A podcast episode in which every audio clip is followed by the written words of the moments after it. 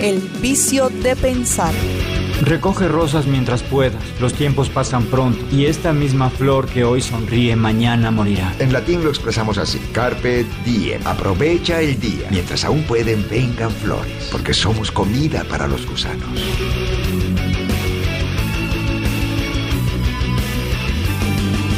Porque no se trata de las respuestas, sino de incomodar con las preguntas. Hoy, cuando la estupidez se disfraza de virtud, entreguémonos al vicio de pensar. Con Julián González.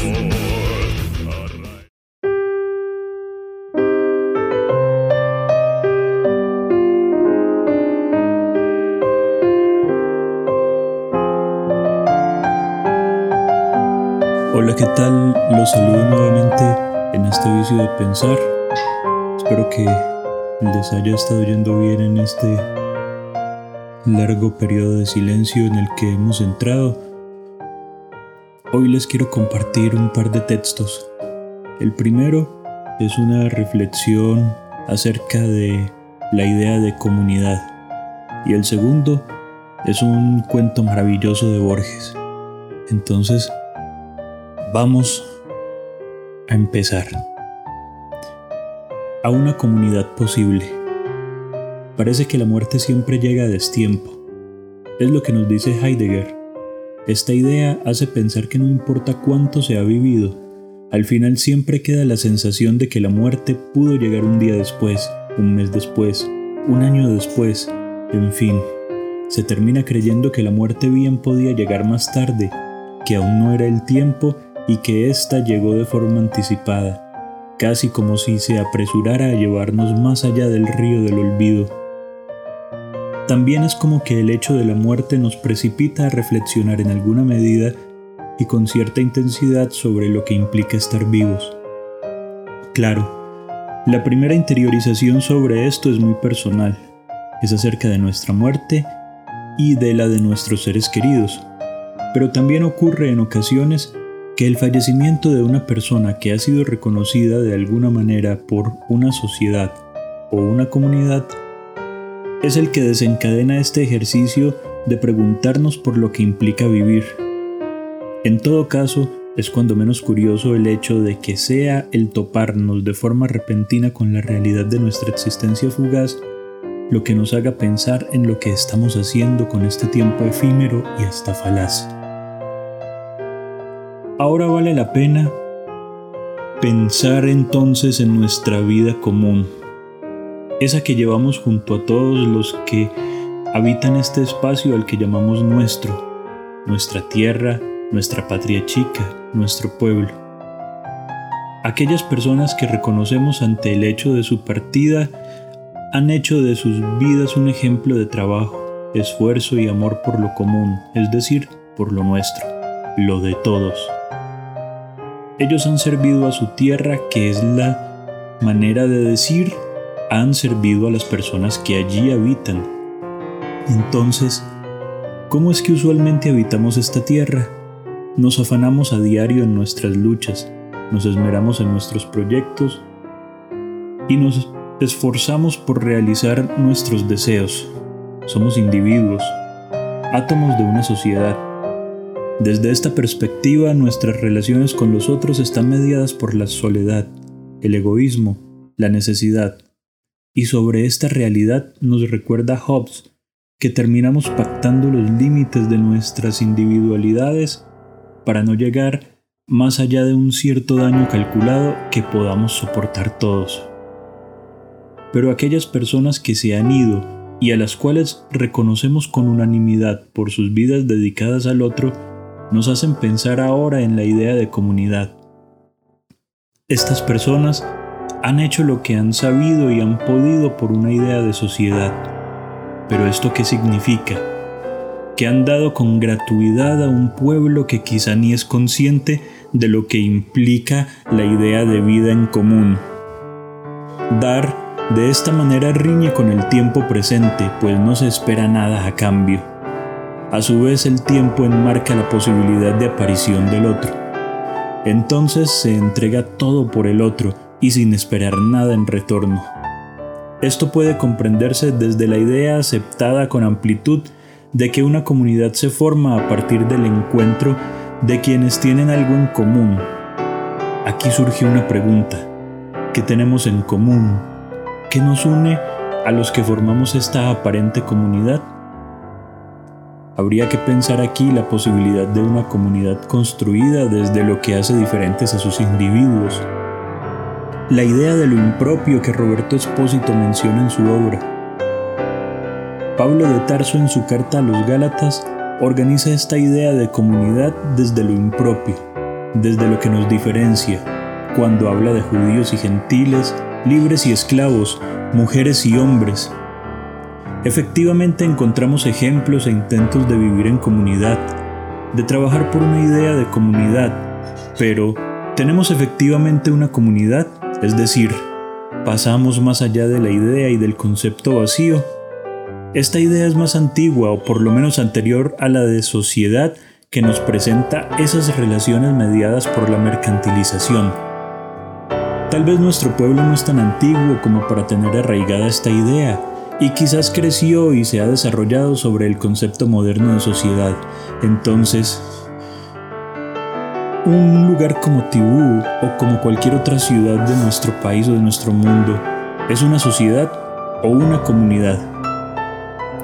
Podemos decir que somos tibullanos o de cualquier otro lugar por azar, por casualidad, porque nacimos aquí y no en cualquier otro lugar o porque llegamos aquí entre tantos lugares a donde ir. Pero parece que nos cuesta encontrar una esencialidad que nos permita llamarnos tibullanos o como sea el gentilicio del lugar de donde somos oriundos. Por ello seguimos siendo individuos en un territorio más que miembros de una comunidad. No podemos encontrar las bases de nuestro tejido social más allá de las fórmulas del contractualismo, es decir, Poseemos un gentilicio por nacer en un sitio determinado o habitar un territorio específico. Podemos pensar en esta idea de comunidad en que los individuos son parte de un todo, un territorio donde la individualidad no es el punto culminante del desarrollo humano. Sócrates, por ejemplo, nos muestra cómo sabiéndose parte de una comunidad, desecha la posibilidad de escapar ante su injusta sentencia de muerte pues comprendía que por fuera de su pueblo no sería parte de nada. Estamos dispuestos a sentar las bases de una comunidad, a luchar para construirla. Es necesario comprender que esto implica trabajar en función de una totalidad, de hacerlo con un sentido de gratuidad que requiere que vivamos un presente en el que no esperamos que se nos devuelva algo en compensación por nuestra función social. ¿Cuántos ejemplos más necesitamos conmemorar? ¿Cuántas ocasiones más nos dará la muerte para reflexionar sobre este asunto de la existencia antes de decidirnos a crear una comunidad? Nos queda pensar en que podemos hacer posible nuestra comunidad, pues ya hemos visto intentos singulares y exitosos que nos permiten intuir que sí es posible de hecho convertirnos en una comunidad. Muy bien. Hasta aquí este breve texto sobre una idea de comunidad y ahora vamos a compartir, como les dije, un maravilloso cuento de Borges que se titula Utopía de un hombre que está cansado y se inicia con el siguiente epígrafe. Llamó la utopía voz griega cuyo significado es no hay tal lugar. Quevedo. No hay dos cerros iguales, pero en cualquier lugar de la tierra la llanura es una y la misma. Yo iba por un camino de la llanura. Me pregunté sin mucha curiosidad si estaba en Oklahoma o en Texas, o en la región que los literatos llaman La Pampa. Ni a derecha ni a izquierda vi un alambrado, como otras veces repetí despacio estas líneas de Emilio Oribe, en medio de la pánica llanura interminable y cerca del Brasil, que van creciendo y agrandándose. El camino era desparejo. Empezó a caer la lluvia. A unos 200 o 300 metros vi la luz de una casa. Era baja y rectangular y cercada de árboles. Me abrió la puerta un hombre, tan alto que casi me dio miedo. Estaba vestido de gris. Sentí que esperaba a alguien. No había cerradura en la puerta. Entramos en una larga habitación con las paredes de madera. Pendía del cielo raso una lámpara de luz amarillenta. La mesa, por alguna razón, me extrañó. En la mesa había una clepsidra, la primera que he visto fuera de algún grabado en acero. El hombre me indicó una de las sillas. Ensayé diversos idiomas y no nos entendimos. Cuando él habló lo hizo en latín. Junté mis ya lejanas memorias de bachiller y me preparé para el diálogo. Por la ropa, me dijo, veo que llegas de otro siglo. La diversidad de las lenguas favorecía la diversidad de los pueblos y aún de las guerras. La tierra ha regresado al latín. Hay quienes temen que vuelva a degenerar en francés, en lemosín o en papiamento. Pero el riesgo no es inmediato. Por lo demás, ni lo que ha sido ni lo que será me interesan. No dije nada y agregó. Si no te desagrada ver comer a otro, ¿Quieres acompañarme? Comprendí que advertía mi zozobra y dije que sí. Atravesamos un corredor con puertas laterales que daba a una pequeña cocina en la que todo era de metal. Volvimos con la cena en una bandeja, boles con copos de maíz, un racimo de uvas, una fruta desconocida cuyo sabor me recordó el del higo y una gran jarra de agua. Creo que no había pan, los rasgos de mi anfitrión eran agudos y tenía algo singular en los ojos. No olvidaré ese rostro severo y pálido que no volveré a ver. No gesticulaba al hablar. Me, me trababa la obligación del latín, pero finalmente le dije, ¿no te asombra mi súbita aparición? No, me replicó. Tales visitas nos ocurren de siglo en siglo. No duran mucho, a más tardar estarás mañana en tu casa. La certidumbre de su voz me bastó. Juzgué prudente presentarme. Soy Eudoro Acevedo, nací en 1897 en la ciudad de Buenos Aires. He cumplido ya 70 años. Soy profesor de letras inglesas y americanas y escritor de cuentos fantásticos. Recuerdo haber leído sin desagrado, me contestó, dos cuentos fantásticos. Los viajes del del capitán Lemuel Gulliver, que muchos consideran verídicos, y la suma teológica. Pero no hablemos de hechos, ya a nadie le importan los hechos, son meros puntos de partida para la invención y el razonamiento. En las escuelas nos enseñan la duda y el arte del olvido, ante todo el olvido de lo personal y local. Vivimos en el tiempo que es sucesivo, pero tratamos de vivir subespecie eternitatis. Del pasado nos quedan algunos nombres que el lenguaje tiende a olvidar. Eludimos las precisiones inútiles. No hay cronología ni historia. No hay tampoco estadísticas. Me has dicho que te llamas Eudoro. Yo no puedo decirte cómo me llamo porque me dicen alguien. ¿Y cómo se llamaba tu padre? No se llamaba. En una de las paredes vi un anaquel. Abrí un volumen al azar. Las letras eran claras e indescifrables y trazadas a mano. Sus líneas angulares me recordaron el alfabeto rúnico que sin embargo solo se empleó para la escritura epigráfica. Pensé que los hombres del porvenir no solo eran más altos, sino más diestros. Instintivamente miré los largos y finos dedos del hombre. Este me dijo, Ahora vas a ver algo que nunca has visto.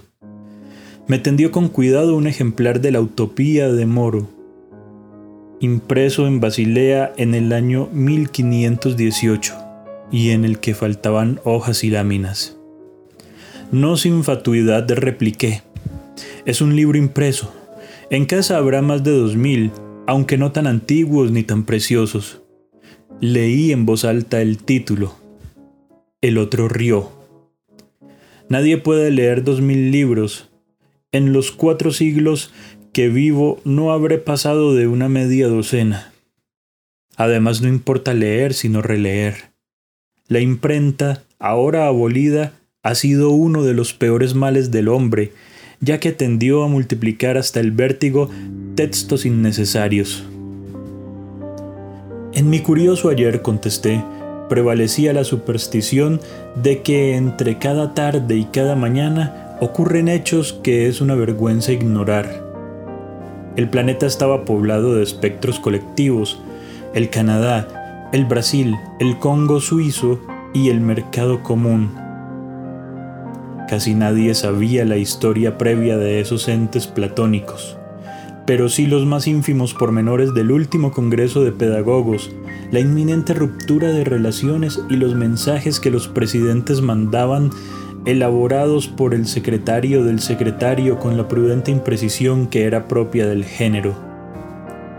Todo esto se leía para el olvido, porque a las pocas horas lo borrarían otras trivialidades. De todas las funciones, la del político era sin duda la más pública, un embajador o un ministro era una suerte de lisiado que era preciso trasladar en largos y ruidosos vehículos, cercado de ciclistas y granaderos y guardado por ansiosos fotógrafos. Parece que les hubieran cortado los pies, solía decir mi madre.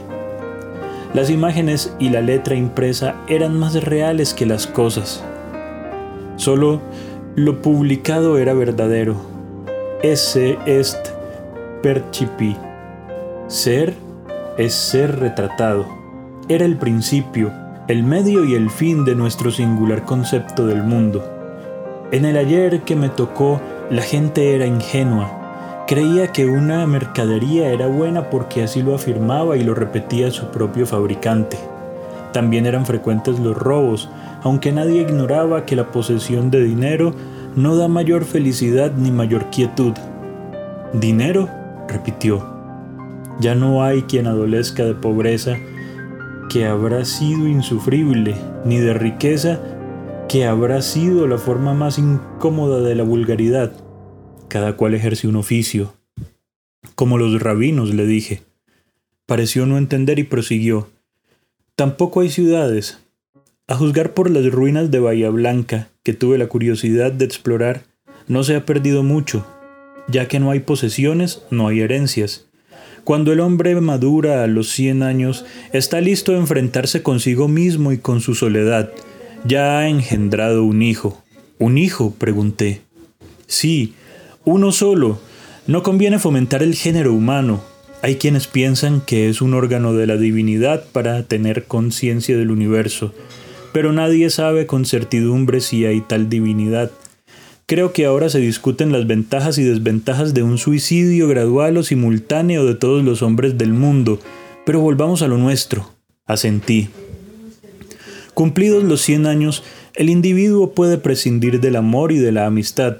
Los males y la muerte involuntaria no lo amenazan ejerce alguna de las artes, la filosofía, las matemáticas o juega a un ajedrez solitario. Cuando quiere se mata. Dueño el hombre de su vida, lo es también de su muerte. ¿Se trata de una cita? le pregunté. Seguramente. Ya no nos quedan más que citas. La lengua es un sistema de citas. ¿Y la gran aventura de mi tiempo, los viajes espaciales? le dije. Hace ya siglos que hemos renunciado a esas traslaciones que fueron ciertamente admirables. Nunca pudimos evadirnos de un aquí y de una hora. Con una sonrisa agregó. Además, todo viaje es especial. Ir de un planeta a otro es como ir a la granja de enfrente. Cuando usted entró en este cuarto, estaba ejecutando un viaje espacial. Así es, repliqué. También se hablaba de sustancias químicas y de animales zoológicos. El hombre ahora me daba la espalda y miraba por los cristales. Afuera la llanura estaba blanca de silenciosa nieve y de luna. Me atreví a preguntar. ¿Todavía hay museos y bibliotecas? No. Queremos olvidar el ayer, salvo por la composición de elegías. No hay conmemoraciones, ni centenarios, ni efigies de hombres muertos. Cada cual debe producir por su cuenta las ciencias y las artes que necesita. En tal caso, cada cual debe ser su propio Bernard Shaw, su propio Jesucristo y su propio Arquímedes. Asintió sin una palabra. Inquirí, ¿qué sucedió con los gobiernos? Según la tradición, fueron cayendo gradualmente en desuso. Llamaban a elecciones, declaraban guerras, imponían tarifas, confiscaban fortunas, ordenaban arrestos y pretendían imponer la censura y nadie en el planeta los acataba. La prensa dejó de publicar sus colaboraciones y sus efigies. Los políticos tuvieron que buscar oficios honestos, algunos fueron buenos cómicos. La realidad sin duda habrá sido más compleja que este resumen. Cambió de tono y dijo, He construido esta casa que es igual a todas las otras. He labrado estos muebles y estos enseres. He trabajado el campo que otros cuya cara no he visto trabajarán mejor que yo. Puedo mostrarte algunas cosas. Lo seguía una pieza contigua. Encendió una lámpara que también pendía del cielo raso. En un rincón vi un arpa de pocas cuerdas.